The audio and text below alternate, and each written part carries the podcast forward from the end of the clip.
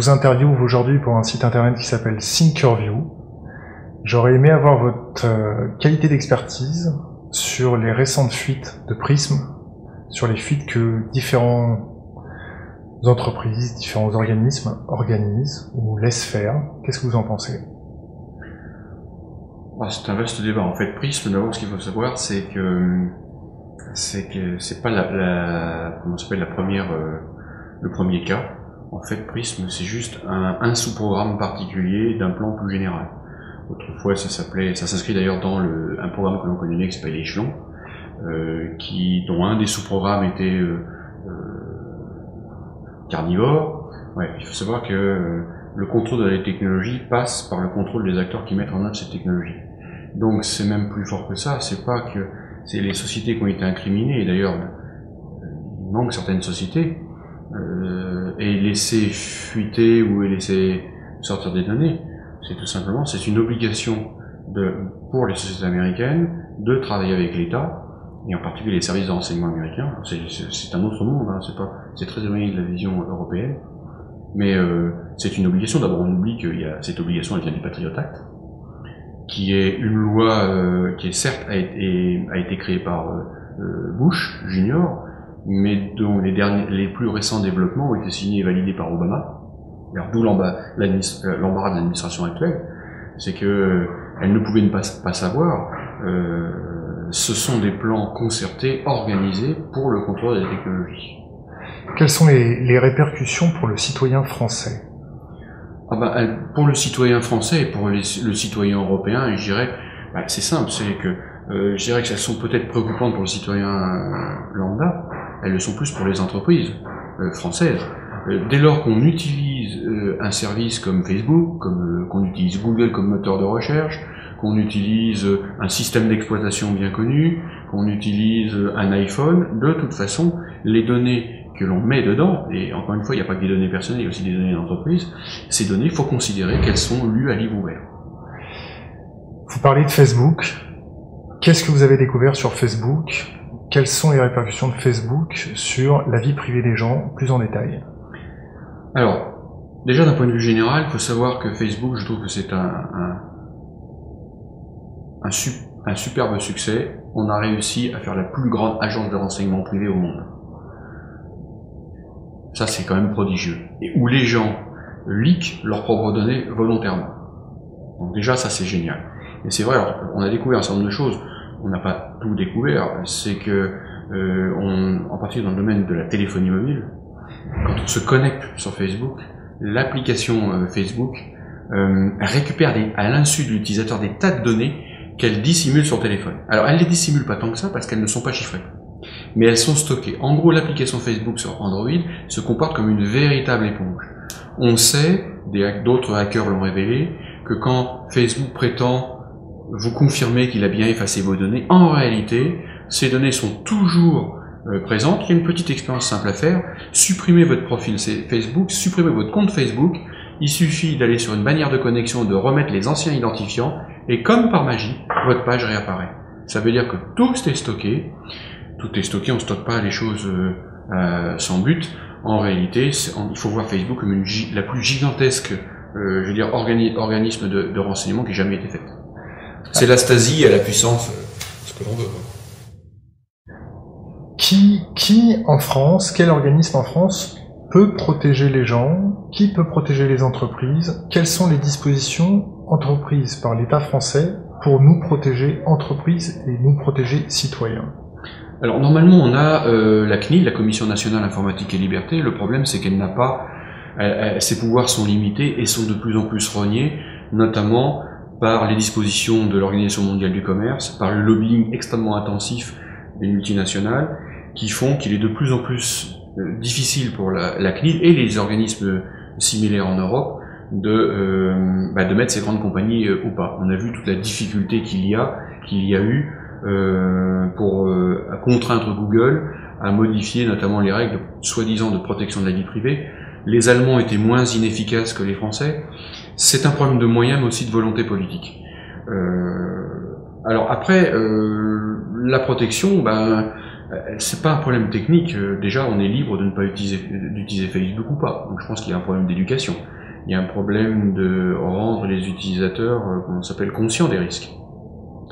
Mais je pense qu'il y a aussi un rôle des politiques d'interdire certaines pratiques et de d'obliger à certaines à certaines dispositifs de sécurité. Alors, en fait, le problème plus général, c'est quand on est dans une entreprise, le problème n'est pas tellement la technologie, c'est le droit dont elle dépend. il y a une différence fondamentale en droit euh, européen et français, euh, pour lequel bah, les données que l'on confie à un prestataire euh, vous continuent d'être votre propriété. Ça veut dire que le prestataire a une obligation au, à minima de moyens pour protéger vos données, alors qu'en droit anglo-saxon, les données appartiennent à ceux qui les traitent.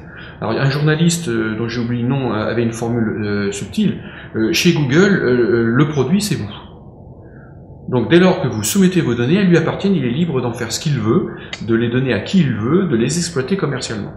Et ça, c'est une différence fondamentale. Je dirais que la première règle pour une entreprise, c'est d'ailleurs de regarder parmi les différents prestataires qui s'offrent euh, à elle, de regarder de quel droit euh, ce prestataire ou cette compagnie dépend. Alors c'est difficile parce que quand on est une multinationale, une, grande société française, il bah, faut regarder si par exemple le capital, il n'y a pas des fonds de pension américains, si la société dépend bien de droit français, ça devient de plus en plus complexe. Et c'est pour ça que je conseillerais à des, aux sociétés, PME, PMI, de favoriser plutôt une offre, on parle beaucoup du cloud ou, du, de l'hébergement euh, externalisé, bah, de prendre plutôt des petits, des acteurs régionaux qui vont euh, offrir une garantie euh, quant aux, dispositions de sécurité prises sur les données qui leur sont confiées. Vous avez parlé des, politiques, des législateurs. Euh, Qu'est-ce que vous pouvez nous dire sur leur formation? Sont-ils prêts? Sont-ils suffisamment formés pour appréhender correctement les risques que le numérique comporte? Est-ce que vous pensez que ces mêmes législateurs sont trop soumis à des groupes de pression? Est-ce que ces législateurs sont tout à fait intègres Est-ce que, est-ce que les législateurs vont dans le sens de l'intérêt général? Vaste question. En fait, il y a plusieurs aspects. D'abord, il faut savoir qu'en en France, en tout cas, la formation des hommes politiques est inadaptée à l'évolution du monde technologique. Nous avons des gens qui ont fait souvent ce qu'on appelle leur humanité, c'est une formation plus droit, histoire du droit, éventuellement pour les, les, moins littéraires, économie. Mais on, a, on se retrouve en situation où nous avons des décideurs qui ne comprennent plus rien à la technologie et qui prennent des décisions malheureusement qui impactent nos vies. Il faut savoir que l'informatique, les, les, technologies de l'information et la sécurité qui va avec, maintenant concernent euh, nos vies quand on va à l'hôpital, quand on déclare nos impôts, bref, dans les moindres faits et gestes. Euh, et ça, c'est important de le savoir. Donc, nous avons des hommes politiques qui ne comprennent plus la technologie, si tant est qu'ils l'aient jamais compris un jour. Alors c'est pas gênant euh, dans l'absolu parce qu'on ne peut pas être spécialiste en tout. Ça veut dire que, comme c'est le cas dans certains pays, je pense en particulier à l'Allemagne qui a su effectivement capitaliser sur sa, sa, sa communauté de hackers. Ça veut dire qu'il faut être bien entouré. Il faut avoir des conseillers euh, qui effectivement ont un sens de l'État. Et je pense que depuis le général de Gaulle, ce sens s'est beaucoup perdu. On a des lobbyistes. Alors je suis désolé, on, le lobbyiste, le lobbying est un terme est un terme on va dire, euh, politiquement correct. En Afrique, ça, on appelle souvent de la corruption. Euh, il faut quand même, euh, quand on voit comment certains marchés publics, notamment récemment, ont été violés, euh, euh bon, après c'est un problème de sémantique, on peut, on peut dire, mais ça quand même, ça ressemble à ce que l'on critique chez d'autres. le problème, effectivement, je crois qu'il faut revenir à une certaine idée de l'État, à une certaine intégrité et indépendance, à une certaine force de caractère, pour que nos hommes politiques soient entourés des bons conseillers. Alors, ça touche à un autre aspect, c'est la sélection de nos élites. Euh, le problème, c'est qu'on ne peut pas représenter l'ensemble de la nation uniquement avec une petite fraction sortie seulement de quelques écoles. Euh, le retard qu'a la France, comparé par exemple à l'Allemagne, qui de ce point de vue-là a été très très pragmatique, c'est que la France est en train de se couper de toute une fraction importante de la population, euh, d'une extrêmement grande qualité, alors qu'on a coutume d'appeler les hackers. Alors en France, le problème, c'est que le mot hacker est et diabolisé. On oublie simplement que ce sont des gens qui euh, privilégient les résultats sur les méthodes et qui sont capables de gagner une connaissance intime d'un système. Ce ne sont pas du tout les acteurs malveillants qu'on veut que l'on décrit. Ils font d'ailleurs souvent avec le mot pirate, ce qui veut dire que ces gens-là sont diabolisés, sont complètement écartés euh, du débat, alors qu'ils pourraient contribuer. On parle beaucoup de réserve citoyenne, mais si c'est pour le faire uniquement avec des polytechniciens, des normaliens, des centraliens, on va pas aller très loin. Je pense qu'il faut, toutes les bonnes volontés sont à prendre, il faut plus regarder chez un jeune ce qu'il peut apporter à l'État et non pas ce qu'il a fait entre 20 et 24 ans. Et là, je suis sûr que la France sera un pays qui redeviendra une nation de tout premier plan. Il faut quand même oublier qu'il y a un génie français, et pas seulement en sortie de nos grandes écoles. moi, j'ai coutume de dire à mes étudiants que on est un, mélange subtil et aussi un peu aberrant de Descartes et d'esprit gaulois. Euh, on le voit dans la communauté des hackers français. On a la chance en France d'avoir une communauté très vive, très innovante.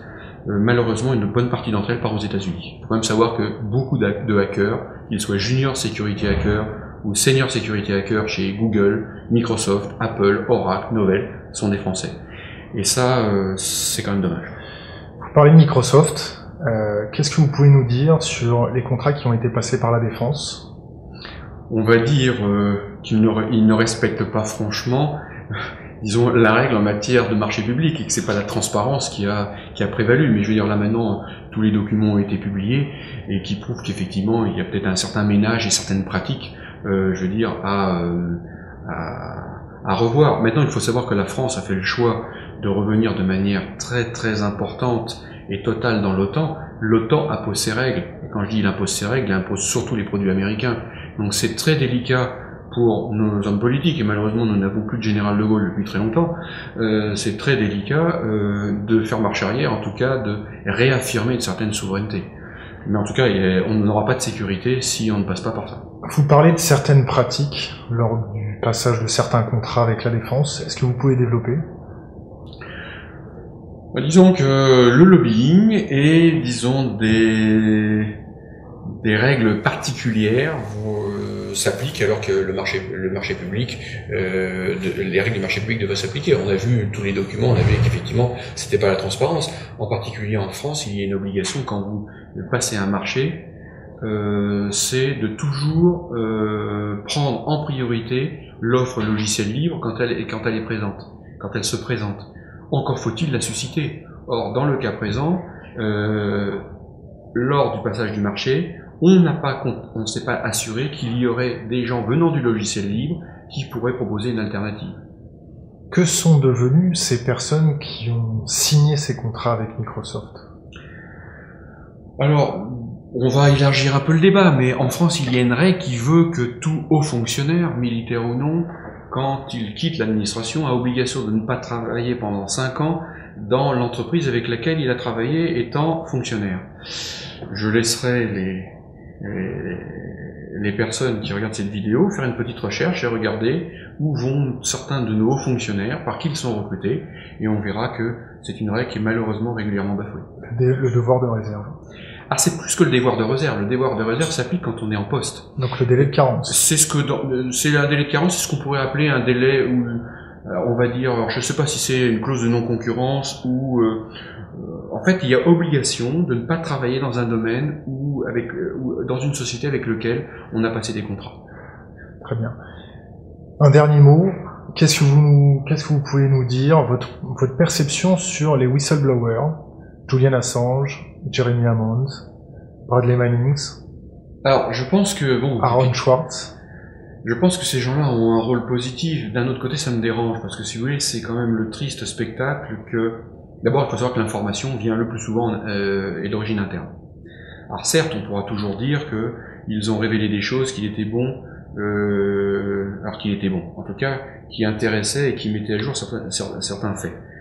Maintenant, ils l'ont livré de manière peut-être dans certains cas irresponsable. En tout cas, ça témoigne d'un malaise et d'une déliquescence euh, de la société. Vous faites le parallèle avec euh, Vladimir Vetrov, l'affaire Farwell, ce russe lassé de cette hiérarchie corrompue qui a fait fuiter des renseignements Sauf que français. je ne mettrai pas la même chose, euh, je ne le mettrai pas sur le même plan. Farwell l'a fait au, au risque de sa vie et il l'a fait en sachant qu'il resterait anonyme.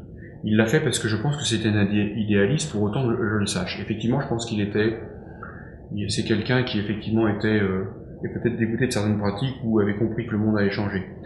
On ne peut pas nier le fait que certains de ces whistleblowers ont un certain ego et il est difficile de savoir quelles sont leurs motivations réelles.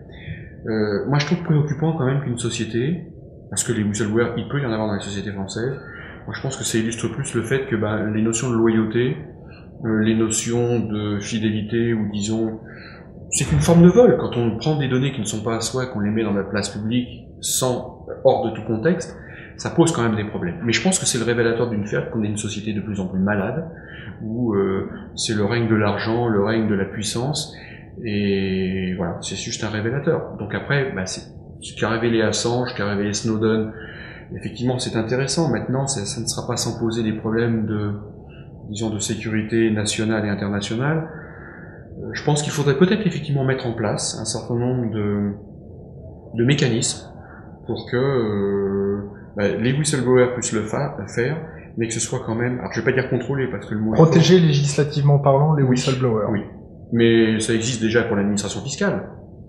Euh, c'est un problème de mécanisme. Là, on favorise vraiment des gens qui, à mon sens, alors je peux me tromper, mais euh, agissent quand même beaucoup par ego euh, agissent euh, de manière assez souvent irresponsable, parce qu'on oublie que euh, l'affaire Wikileaks a quand même jeté en pâture des noms propres, des gens qui étaient des serviteurs de leur État. Alors on peut, ne pas être d'accord avec l'État américain, mais ce sont des gens qui ont un idéal et qui servent leur, qui servent leur patrie.